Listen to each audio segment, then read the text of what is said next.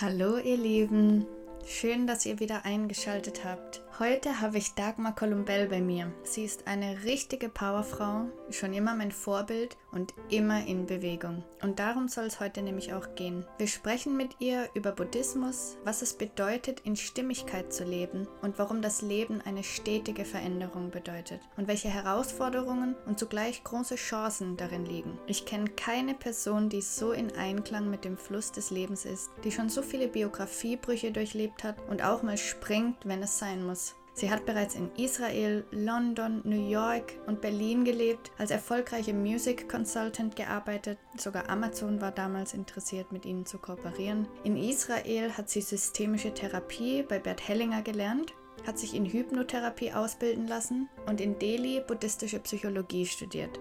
Heute bietet sie Reisen zu buddhistischen Kraftorten an, verdient ihr Geld nebenher mit Administration und Projektmanagement und macht nebenher noch Online-Kurse, homöopathische Ausbildungen und unterstützt ehrenamtlich die Buddhistische Universität in Delhi. Noch so viel mehr, aber das würde den Rahmen sprengen. Und bevor ich jetzt alles vorwegnehme, wird Dagi euch ihre Geschichte persönlich erzählen.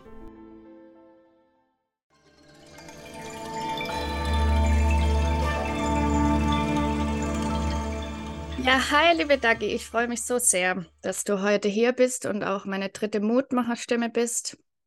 Wir kennen uns ja schon echt ewig und seit ich klein bin, habe ich immer gesagt, wenn ich mal groß bin, dann will ich sein wie Dagi. Oh.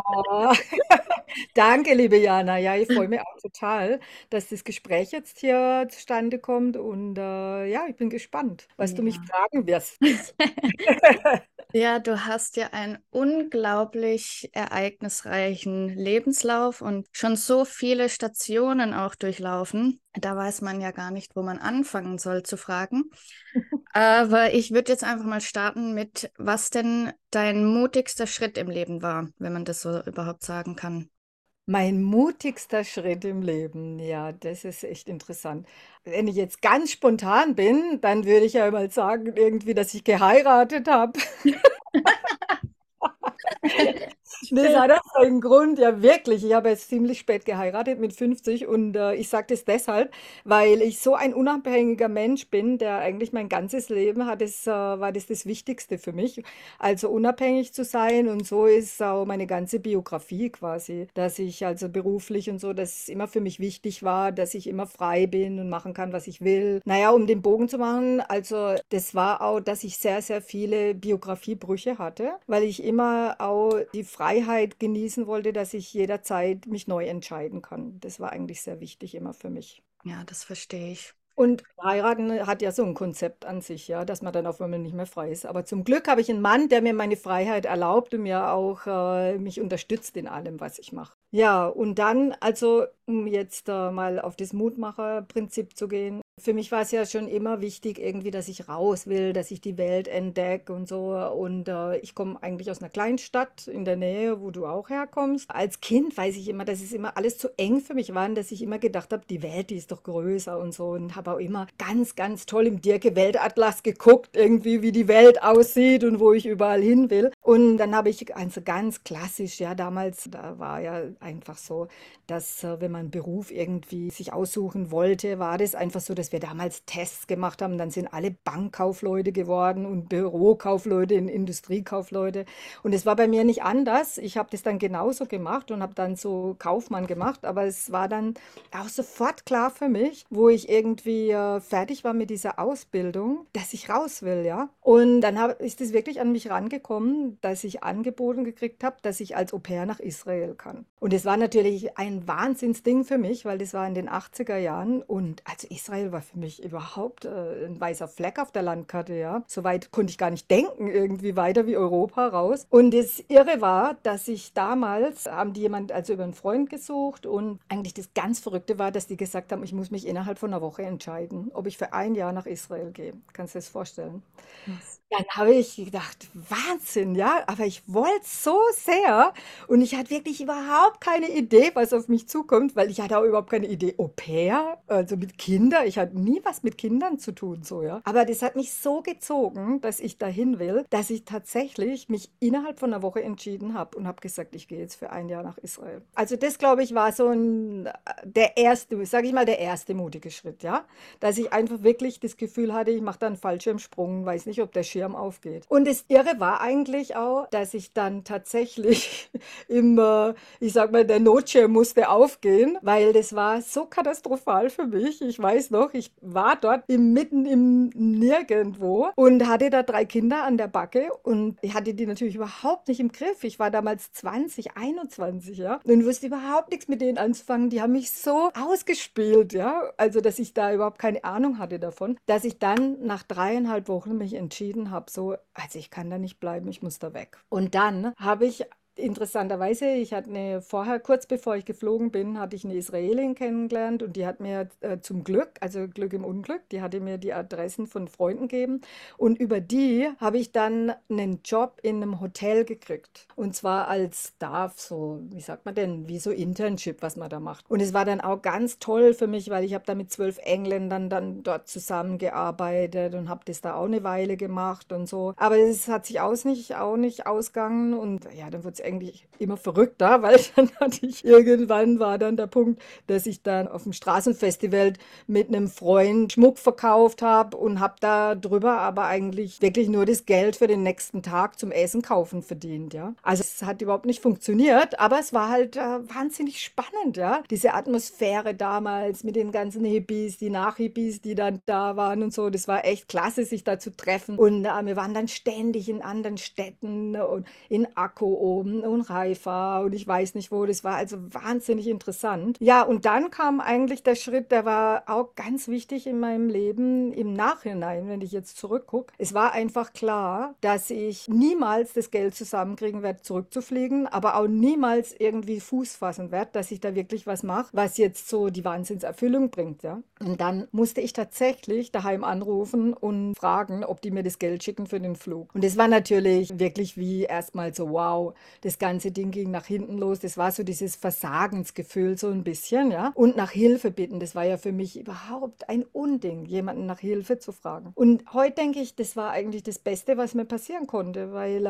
einfach zu sehen, das ist auch wichtig, dass es Momente im Leben gibt, wo man einfach andere fragen muss, ob sie einem helfen. Und dass das in Ordnung ist und für andere auch in Ordnung ist und die auch einem gerne helfen, ja. Auf jeden Fall habe ich dann tatsächlich, bin ich dann nach vier Monaten wieder zurück und äh, das war in Ordnung, es war eine Wahnsinnserfahrung und ich hatte dann auch gleich wieder einen Job, als ich zurück war in Deutschland. Das ging dann da weiter. Also wegen Hilfefragen war für mich deshalb auch interessant, weil später, also viel, viel später, habe ich eine Coaching-Ausbildung gemacht. Und äh, jetzt ist es so, dass genau das mein Angebot ist, ja. Also Leuten auch zu helfen, wenn die merken, dass sie nicht mehr so happy sind und einfach einen Umbruch brauchen irgendwie im Leben und denen, die dabei zu begleiten, ja. Die Wurzel war halt ganz, ganz viel früher. Einfach klar. auch zu verstehen, ja, dass Ja. das so wichtig ist.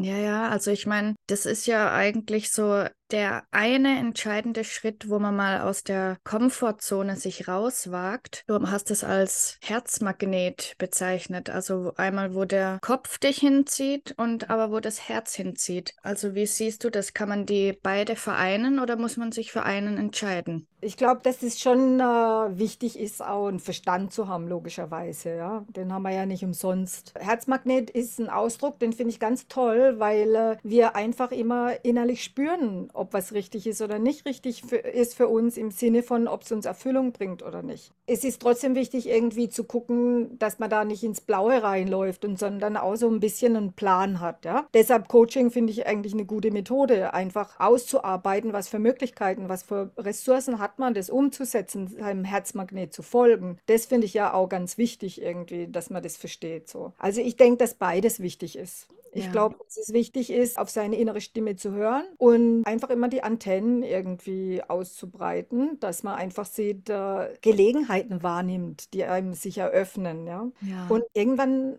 ist aber trotzdem auch der Punkt, glaube ich, dass man einfach mal auch wirklich springen muss, ja. Dass, also um das zu erfahren, auch wenn es schief geht, es trotzdem Sinn hat im Leben, dass man was mitnehmen kann davon und dass es einem vielleicht eine Richtung weist, in die man vorher noch nicht geguckt hat.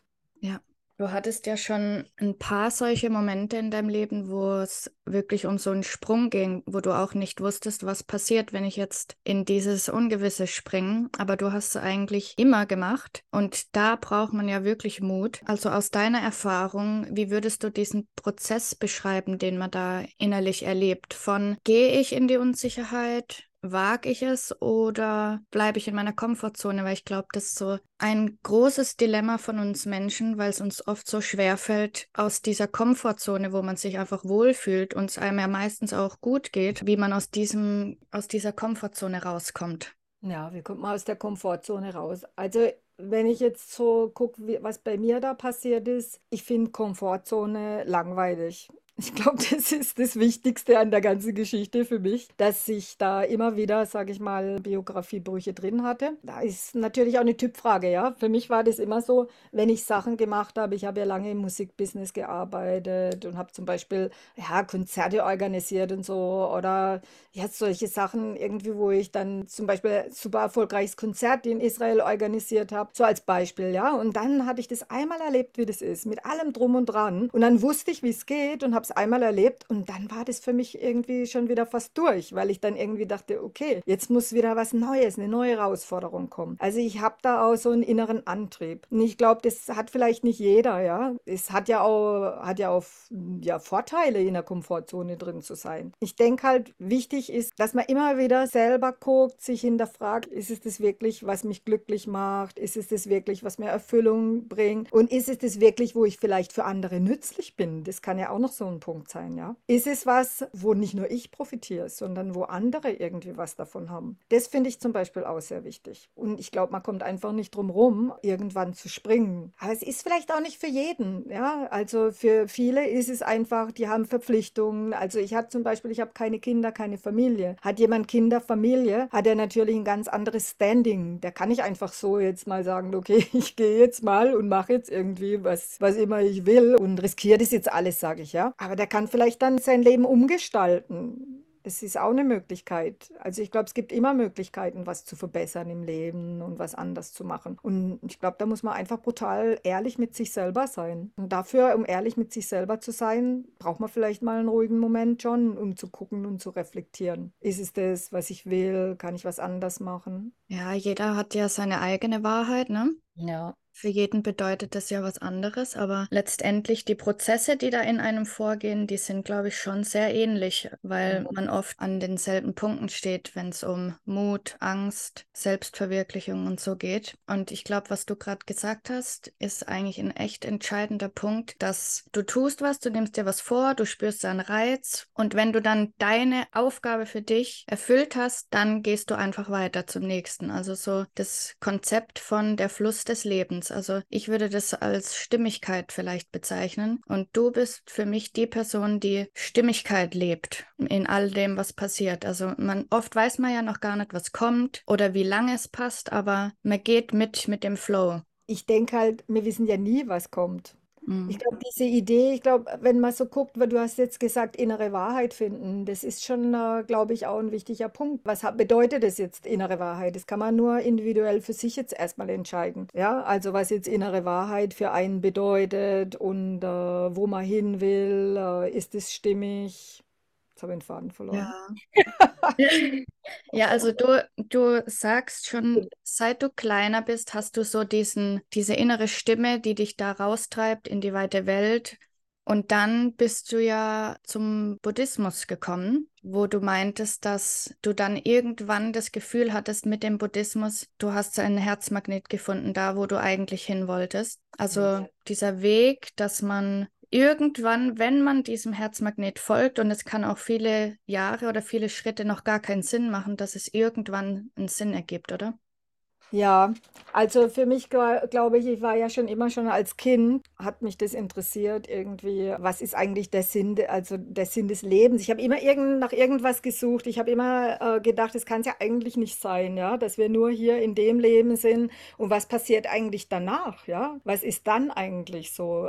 Ist da nix oder ist da, also ich bin jetzt kein gläubiger Mensch irgendwie, aber ich denke halt, dass jeder schon für sich was finden muss, wo er irgendwie sich aufgehoben fühlt und wo er einfach, also, wo man eigentlich gar nicht in Worte fassen kann, ja, was mit innerer Wahrheit zu tun hat. Also für mich war, ich war ganz froh, ich habe also wirklich so wild gesucht, dass ich auch beinahe irgendwie zum Judentum konvertiert hatte, war damals in Israel, als ich meinen buddhistischen Lehrer kennengelernt habe. Und das war für mich dann einfach von daher total spannend, weil äh, im Buddhismus wird man einfach völlig auf sich selber zurückgeworfen, ja, auf Eigenverantwortung. Und das war für mich eigentlich der entscheidende Punkt, ja, dass da kein äußerer Gott ist, der jetzt richtet oder sonst irgendwas, sondern äh, dass es immer, egal in jeder Handlung, was ich irgendwie mache, dass das einfach Ursache-Wirkungsprinzip ist, ja.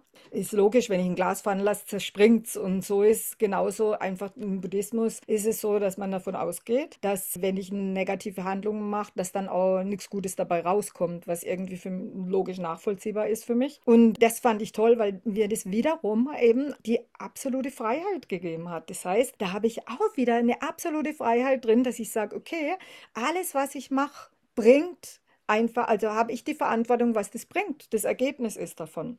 Das ist so. Und da habe ich schon meine Wahrheit drin gefunden, weil innere Wahrheit in der Hinsicht, es gibt natürlich zig andere Richtungen. Es gibt Leute, es gibt äh, Leute, die gehen in die Kirche und finden, finden ihre innere Wahrheit bei Gott. Oder es gibt Leute, die machen, ich weiß nicht, im Yoga finden die auch äh, in Göttern was oder so. Es gibt ja alles Mögliche.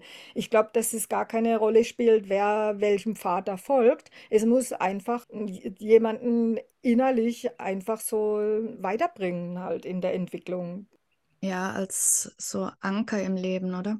Ja, als Anker und ja, ich meine, das wirft also alles, was wir jetzt reden, wirft natürlich weitere Fragen auf, ja. Weiterbringen, ja, wohin, ja. Das impliziert natürlich, dass es eine Entwicklung gibt, ja, dass man sich halt einfach als Mensch weiterentwickelt und für mich bedeutet es halt seine Handlungen, dass man halt Achtsamkeit entwickelt, ja. Was macht man denn und bringt es äh, Gutes oder bringt es eher Negatives bei jemand? Also so Sachen, ja. Ist ja heutzutage kennen das ja viele, das entwickelt sich ja auch wahnsinnig mit diesem Achtsamkeitstraining und Meditation. Also das finde ich echt in unserer Zeit einfach richtig toll, ja, dass es überall jetzt möglich ist, dass es so viele Formen gibt davon. So, das, das finde ich schon Entwicklung. Also so ähm, halt, ja, im Menschsein einfach eine Entwicklung.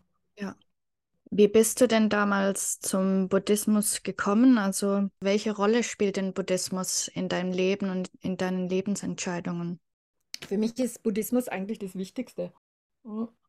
Weil es, wie gesagt, für mich meinen inneren Weg quasi repräsentiert. Und ich bin damals eigentlich zufällig dahin gekommen. Eine Freundin, die hat mich zu einem Kurs geschickt, so einen Meditationskurs. Und da habe ich meinen ersten Lehrer kennengelernt. Das war damals noch in Israel. Das war für mich wirklich so total erhellend, weil ich dachte, wow, das ist echt. Ich habe da Antworten gekriegt, irgendwie auf Fragen, die schon lange in mir geschlummert haben, sage ich mal. Und dann dachte ich irgendwie, okay, dann habe dann bin natürlich in, zu verschiedenen Kursen. Es gibt ja unglaublich viele Angebote ja, von Lehrern, wo man äh, buddhistische Philosophie oder äh, Belehrungen kriegen kann. Und dann war irgendwie klar, in Israel ist es eben nicht so möglich, ja, also weil da das Angebot einfach kleiner ist und das war einfach mit der Grund, dass ich nach Deutschland zurückgegangen bin. Und dann habe ich aber gedacht, so, naja, wenn ich jetzt nach Deutschland gehe, bevor ich da jetzt wieder Fuß fasse, könnte ich ja mal nach Asien gehen. Und dann bin ich nach Indien und dann wollte ich da, ja, einfach mal so drei, vier Wochen bleiben und so. Und dann hatte ich schon angefangen, dass ich da dann gleich schon wieder drei, vier, Wo äh, vier Monate geblieben bin.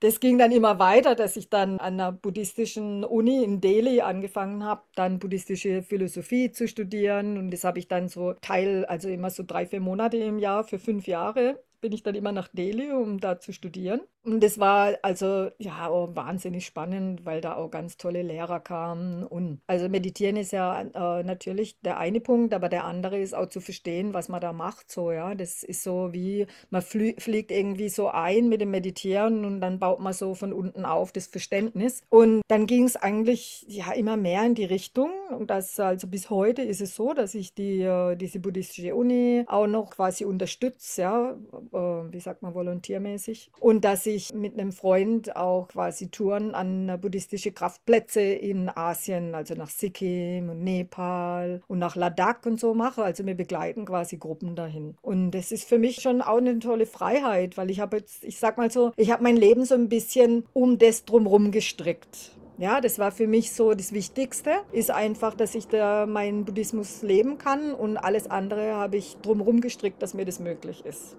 Also Du würdest sagen, du lebst deine Erfüllung, deinen Herzmagnet, aber weil du hast ja eigentlich was ganz anderes gelernt. Also du arbeitest, um deinen Herzmagnet leben zu können. Ja, das kann man so sagen. Also das ist auf jeden Fall der wesentlichste Punkt. Und ich glaube, da kommen wir schon auch an den Punkt irgendwie, wenn ich jetzt so zurückgucke, weil, wie gesagt, ich hatte ja eigentlich viele, viele Biografiebrüche, dass ich äh, andere Berufe gelernt habe. Ich habe ja dann noch mit 30 irgendwie mein Wirtschaftsingenieurstudium gemacht und habe dann in der Richtung lange gearbeitet als Projektmanager und dann habe ich meine Coaching-Ausbildung, therapeutische gemacht. Ich habe ja immer wieder diese Umbrüche gemacht, so, ja. Der, der stete Punkt in meinem Leben war halt immer für mich Buddhismus, ja. Und äh, in der Zwischenzeit, also früher habe ich aber immer gedacht, alles, was ich lerne, so muss ich umsetzen in Job, dass ich das im Job anwenden kann, dass ich damit Geld verdiene. Das ist ja eigentlich so das, was halt viele auch sagen, ja. Mit dem, man macht ja normalerweise Ausbildung,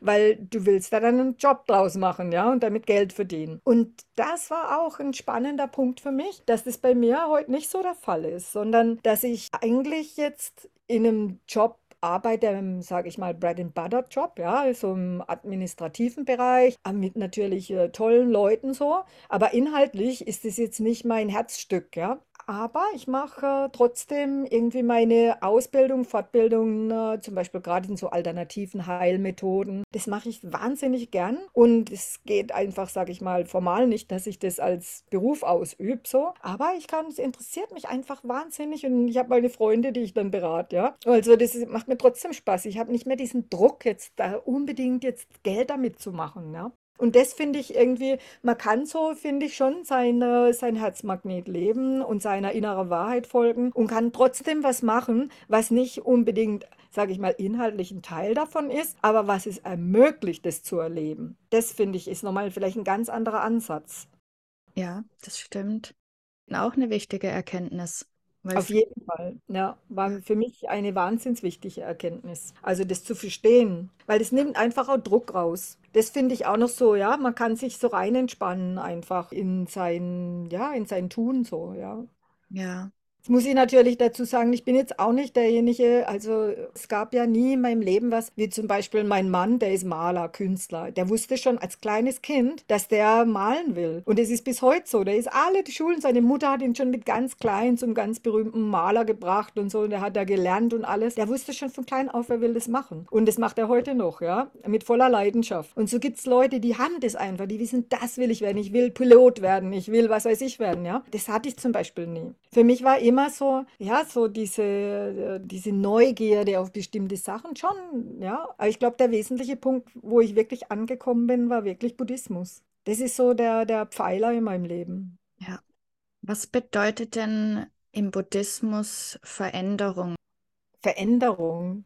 Also im Buddhismus ist immer Veränderung, weil äh, in der buddhistischen Philosophie gehst du einfach davon aus, dass sich die Welt immer verändert. Wir verändern uns, wir von der Geburt an werden wir älter, irgendwann sterben wir, wir gehen ganz viele Phasen durch. Das ist immer permanente Veränderung einfach da. Also von daher ist es was, wo wir sehr gut quasi auch darüber meditieren können, dass einfach nichts stetig ist, dass wir immer versuchen zu greifen, was festzuhalten, aber es entgleitet uns immer. Es gibt einfach nicht. Nichts nix bleibt. Das ist so, ja. Und ich glaube, das ist auch ganz, ganz wichtig, einfach sich damit auseinanderzusetzen. Ich glaube, das ist dann auch der Punkt, um mal wieder den Bogen zu machen, dass du sagst, man muss aus der Komfortzone raus. Ich glaube, das ist der Moment, wo man irgendwann sowieso rausgeschleudert wird aus der Komfortzone. Es wird einfach niemand geben, der in seiner Komfortzone bleibt.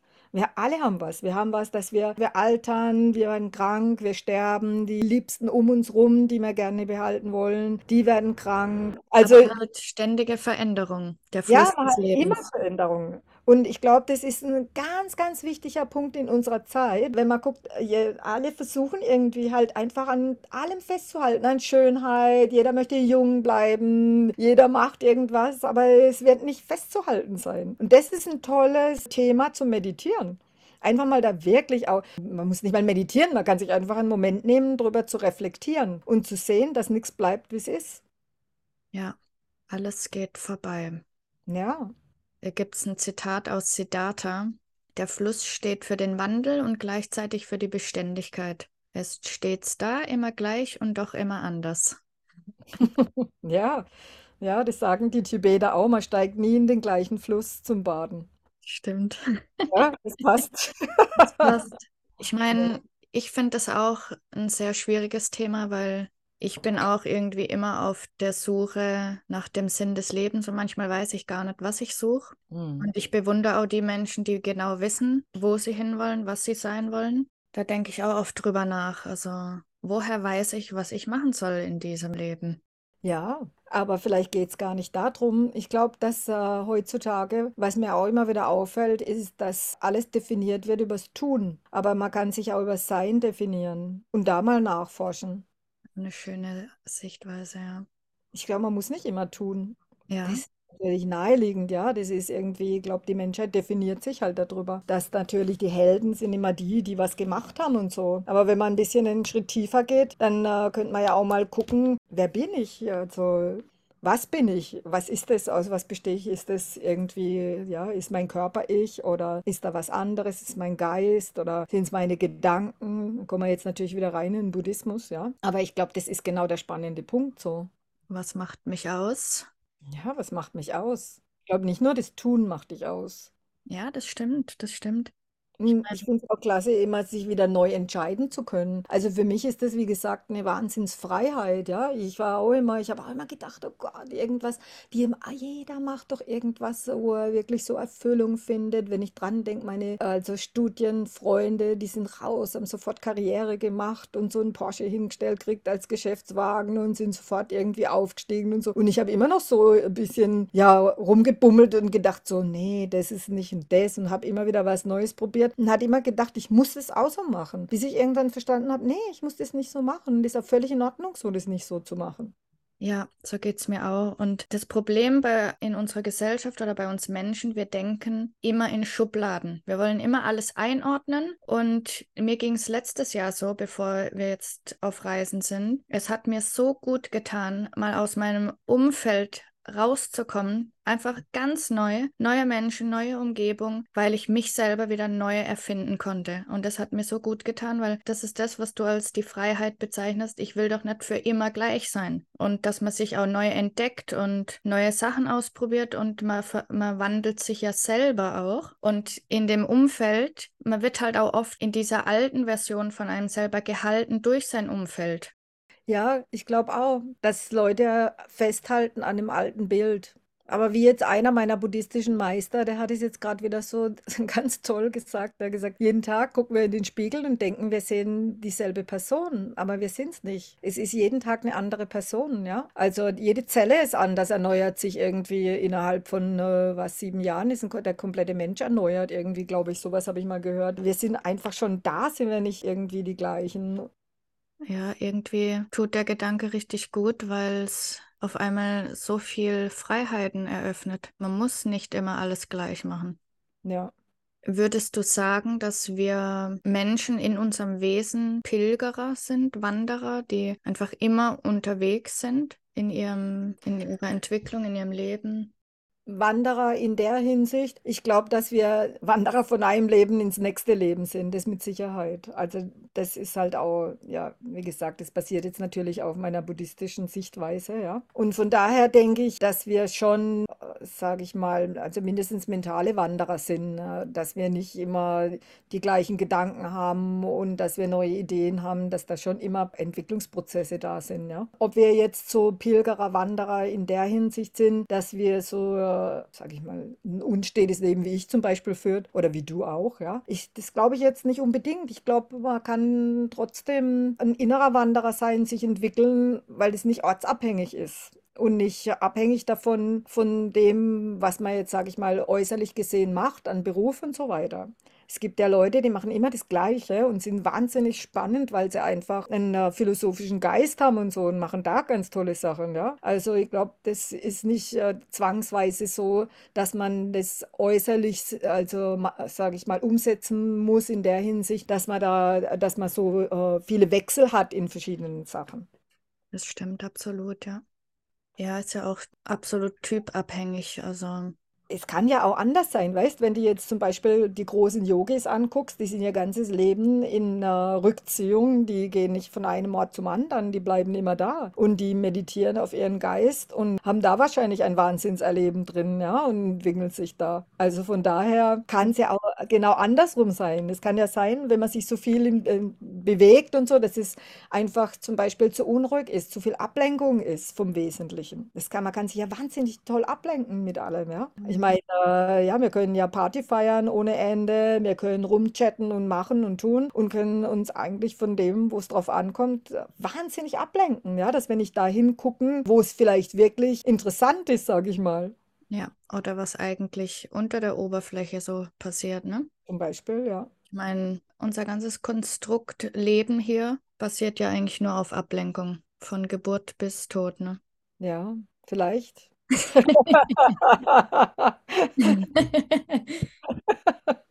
Was würdest du sagen, was haben deine, deine Reisen und du hast ja schon so viele Kulturen erlebt, was sie dich über das Leben gelehrt haben, auf was es ankommt? Also ich denke, für mich war das ein, diese Reisen großer Konzeptebrecher, weil natürlich, wenn man so in andere Länder geht und auf einmal sieht, wie äh, Menschen ein komplett anderes Leben, andere Lebensanschauungen haben und wie das völlig unrelevant ist für die, was ich zum Beispiel mache im Leben, ja. Es hat ja überhaupt keinen Effekt auf die und äh, das ist zum Beispiel, was weiß ich, wenn du jetzt jemanden nimmst, der wäre jetzt, sagen wir mal, der ist super bekannt und den setzt er jetzt irgendwo mitten nach Indien, das interessiert ja niemand, ob der bekannt ist. Das heißt also, die Identität Identität wird sofort aufgelöst, ja. Und in dem Moment kann der natürlich komplett anders sich verhalten, auch weil er keine Referenz mehr hat, die ihn so ansieht, wie er, wie er denkt, ja, wie er sich identifiziert hat. Also das finde ich total spannend, einfach zu sehen, dass die Identität bröselt, dieses feste Konzept von sich selber auf einmal bröselt. Und was ich jetzt zum Beispiel auch ganz spannend finde, immer wieder, ich gehe ja jetzt an diese äh, buddhistischen Kraftplätze, sage ich mal, jedes Jahr immer mit zwei, drei Gruppen äh, und äh, dann äh, sind da Leute dabei, die das erste Mal dort sind. Und das ist für mich auch total spannend zu sehen, was das bewirkt bei den Leuten, die das erste Mal rauskommen teilweise das erste Mal überhaupt aus Europa rauskommen, ja, und dann in so ein Land kommen, was ja ein Drittland ist, wie jetzt Indien, Nepal und so, ja, was das bei denen macht, ja, wie die darauf reagieren, wie das bei denen Konzepte sprengt und so, das finde ich wahnsinnig spannend. Also ich habe noch keinen erlebt, der nicht zurückgegangen ist und nicht wirklich was gelernt hat über sich und über andere und so. Das ist schon richtig toll. Also das ist für mich eine große Inspiration, auf jeden Fall. Ja, das stelle ich mir auch echt crazy vor. Ja. War das für dich auch ein Thema im Leben, das ein Zuhause zu finden? Weil wenn man viel reist und so den Drang hat, raus in die Welt, sucht man da nicht auch irgendwie nach einem Zuhause?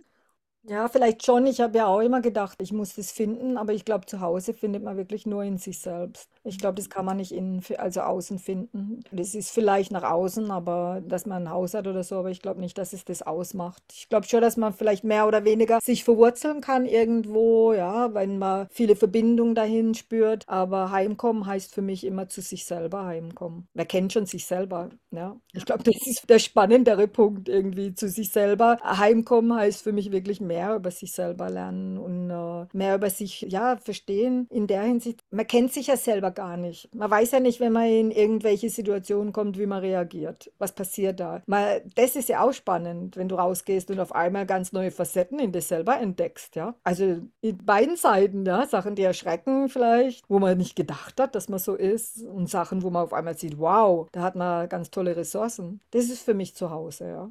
Ja, schön gesagt. Ja. Ja, und ich meine, in unserer Gesellschaft geht es ja viel um Status und Erfolg, ne? So ein allgemein anerkanntes Lebensziel, nach dem man halt strebt, weil man es halt so macht. Hast du ja auch erzählt, dass du früher auch gedacht hast, das macht man halt so, muss ich halt machen. Und du hast ja auch schon erlebt und erfahren, was es heißt, erfolgreich zu sein und auch, ja, auch aus dieser Gesellschaftssicht Erfolg zu haben. Aber was bedeutet denn überhaupt erfolgreich zu sein? Was heißt das überhaupt? Also ist das wirklich das Ziel, nach dem alle streben? Ja, was heißt das? Das ist eine gute Frage. Was heißt das, Erfolg zu, erfolgreich zu sein? Kann ja sehr, sehr gedehnt sein. Ja, Erfolg. weil es gibt halt wirklich, ich habe jetzt schon viele Geschichten gehört, wo man von klein auf danach strebt. Wenn ich Millionen auf dem Konto habe oder wenn ich mal mit denen an einem Tisch sitze, dann habe ich es geschafft. Und dann strebt man und strebt man und das ist wie ein Motor, das einen antreibt. Und dann kommt man da an und fragt sich, hä? Ja. Das macht mich ja gar nicht glücklich. Ja, ich glaube, das ist ein bisschen ein gesellschaftliches Ding. Das löst sich vielleicht auch so ein bisschen auf in der Zwischenzeit, hoffe ich ja. Also ich komme jetzt zum Beispiel noch von so einer Nachkriegsgeneration. Also meine Eltern, die haben den Krieg erlebt, die mussten aus ihren Ländern raus. Und äh, ich glaube, für die war das natürlich wahnsinnig toll, wirklich wieder eine Heimat zu finden und da was aufzubauen, erfolgreich zu sein, genug Geld zu haben. Also ich glaube, wenn man es aus der Sicht sieht so, dann äh, war erstmal so dieses Grundbedürfnis irgendwie, was man nicht hatte, wo man weggenommen gekriegt hat, das wieder aufzubauen. Und dann ist es so ein bisschen, finde ich, auch verkommen. Dann war auf einmal so diese aufsteigenden Jahre und äh, ich glaube, die Leute, die haben so ein bisschen das Verhältnis dazu verloren, dass das dann so wurde. Ja, dass dann das so, so ein bisschen pervertiert war, fast, dass Geld glücklich macht und Reichtum und so weiter. Weil im Prinzip, wie du sagst, also ich kenne auch ganz viele, die haben das äh, erreicht, ja. Das ist nicht, dass die weniger Probleme haben. Also die haben genau die gleichen Probleme. Die sind genau demselben ausgesetzt. Dem Menschsein, alt werden, äh, krank werden, sterben, das rettet die nicht davor, ja. Die haben dann vielleicht äh, irgendwie einen besseren, einen teureren Arzt der sich um sie kümmert, aber der wird sie auch nicht irgendwie wieder gesund kriegen, wenn sie halt äh, was haben, wo nicht äh, heilbar ist, ja, wie jeder andere auch. Also ich glaube, das ist vielleicht bequem, aber ich glaube, ja, ich glaube, da ist jetzt auch im Moment so eine gesellschaftliche Veränderung so ein bisschen. Also allein dadurch, nochmal zurückzugehen, dass so viele Leute auf einmal jetzt gerade in dieser Covid-Zeit war es ja so, ja, dass die Leute auf einmal so ruhig gestellt wurden und äh, daheim sitzen mussten und nicht raus konnten. Ich glaube, dass da halt bei vielen auch ein bisschen was angetriggert hat, nach dem Sinn des Lebens zu fragen und einfach auf einmal zu sehen, wow, was nützt dann ein Haufen Geld und was nützt dann irgendwie Erfolg, der ist dann vielleicht sogar weggebrochen. Aber dass die dann so, ja, auf diese Basics wieder zurückgebrochen wurden, so, ja. Was ist eigentlich der Sinn des Lebens?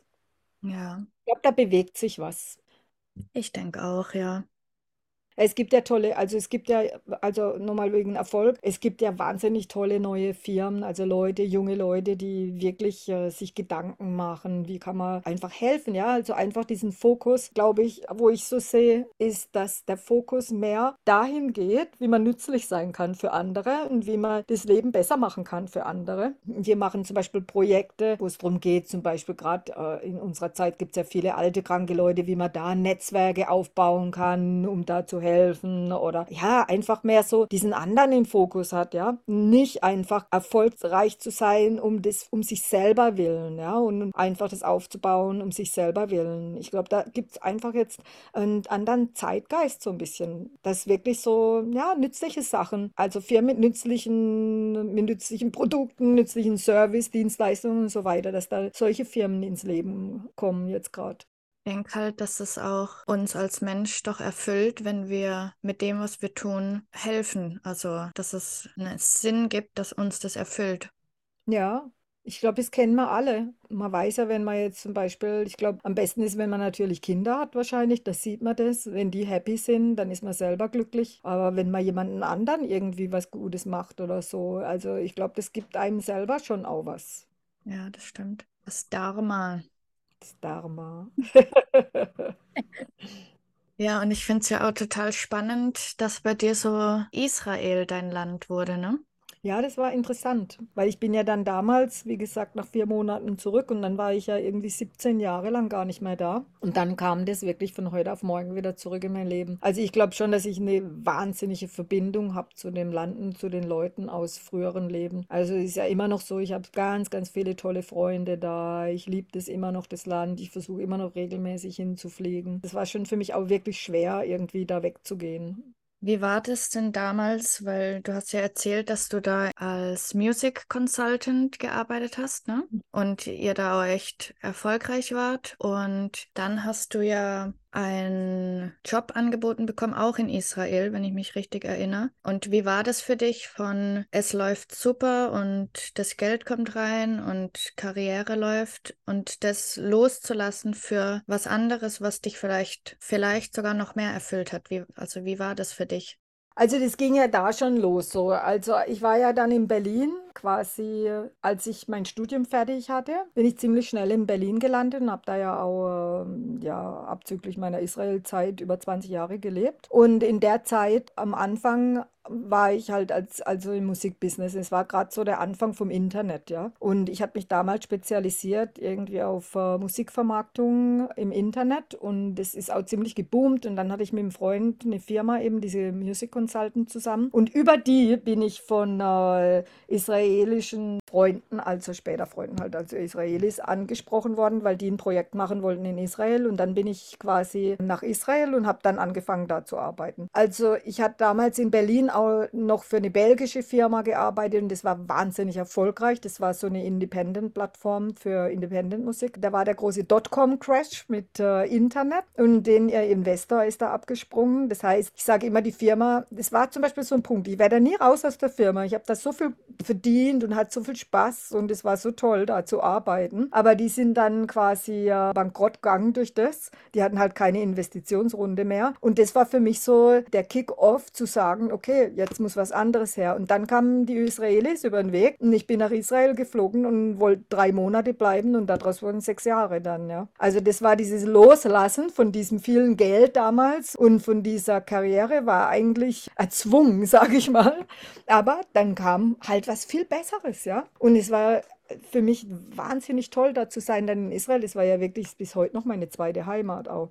Und dann äh, war natürlich auch super, weil ich da durch diese ganzen Connections äh, in der Musikszene von Berlin, habe ich da halt viele Künstler hingebracht, die dann Konzerte da hatten in Tel Aviv. Ich meine, prinzipiell, ich habe da natürlich einen Bruchteil von dem verdient, was ich vorher verdient habe, aber das war nicht wesentlich. Ich war dort halt so total glücklich. Also das war für mich schon richtig auch klasse zu sehen, ich, dass man einfach eigentlich auch gar nicht so viel braucht, ja. Das ist ja auch noch so der Punkt mit dem Geld. Man denkt immer, man braucht so viel Geld, aber ich glaube nicht, dass man so viel Geld braucht um, also um sein Leben auszumachen. Wenn ich dann sehe wieder die Leute, die viel Geld haben, die haben auch wahnsinnig viele Ausgaben. Ich habe so viele Freunde, die haben wirklich, die verdienen super gut, aber die haben wahnsinnig viele Ausgaben. Das relativiert sich dann alles wieder. Dann musste ich um das alles kümmern. Das ist ja auch super zeitintensiv.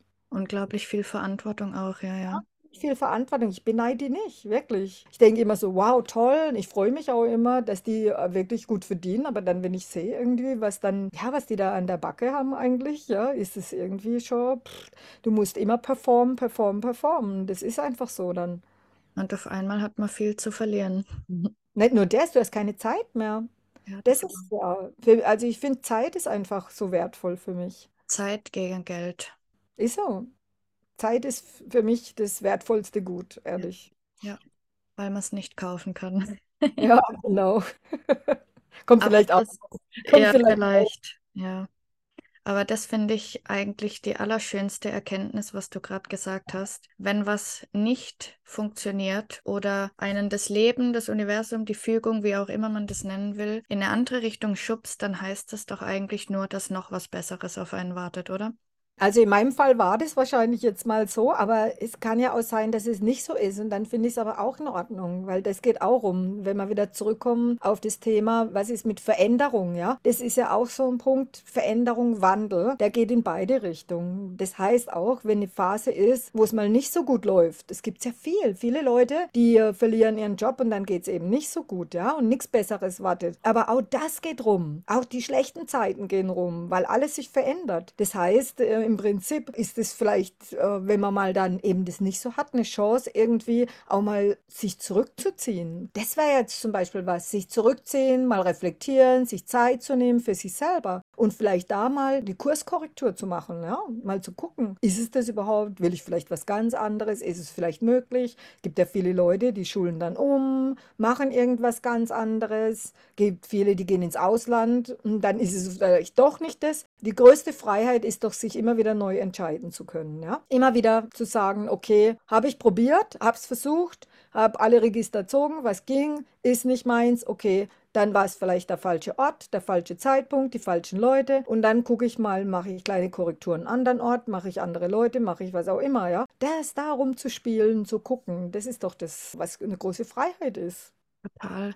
Und alles, was passiert, kann man für sich nutzen, ob gut oder schlecht. Glaube ich immer, ja. Das ähm, erleichtert doch eigentlich alles. Da kann ja gar nichts schief gehen. ja, unterm Strich wahrscheinlich nicht. Ich, Ja, aber ich denke, wie du sagst, eigentlich geht es darum, dass jeder seine eigene Wahrheit findet, egal wie die aussieht. Ja, ich glaube, das ist wichtig, dass man einfach so seine Wahrheit lebt, weil wenn man sie nicht lebt, ich glaube, das ist so ein Punkt, wo Leute krank werden, wenn sie wirklich gegen ihre innere Wahrheit gehen. Ja, und ich glaube, genau das ist auch mit Träumen. Ich denke so viel darüber nach. Träume, das ist absolut subjektiv. Jeder träumt von was anderes. Der eine kann davon träumen, keine Ahnung, für mich heißt jedes Wochenende an den Strand fahren zu können. Für den anderen heißt es einfach nur ein Kind zu bekommen. Jeder hat ja andere Träume. Ist individuell, ist für jeden anders und hat bestimmt damit mit der inneren Wahrheit zu tun. Ja, jeder, jeder strebt nach was anderem. Interessant wäre ja mal nicht zu streben. Ankommen. Ein, einfach mal anzuhalten und zu gucken, was passiert. Das finde ich auch ein guter Punkt habe ich denn das hier? Das ist echt interessant. Man kriegt so viel Impulse von außen. Hier, Hermann Hesse, das habe ich vorhin gelesen und ich fand das so schön. Er mhm. sagt, suchen heißt ein Ziel haben, finden aber heißt frei sein, offen stehen, kein Ziel haben.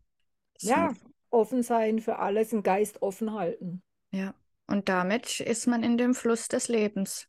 Ich ja, und raus aus seinen Konzepten. Ich glaube, das ist es. Wenn dein Geist offen hältst, dann kannst du auch raus aus deinen Konzepten. Dass du nicht denkst, wenn jemand was sagt, wir sind ja immer mit Meinungen fest. Dass wir natürlich immer denken, wir machen alles richtig und die anderen nicht, ist ja logisch. Dass, dass wir das von uns denken.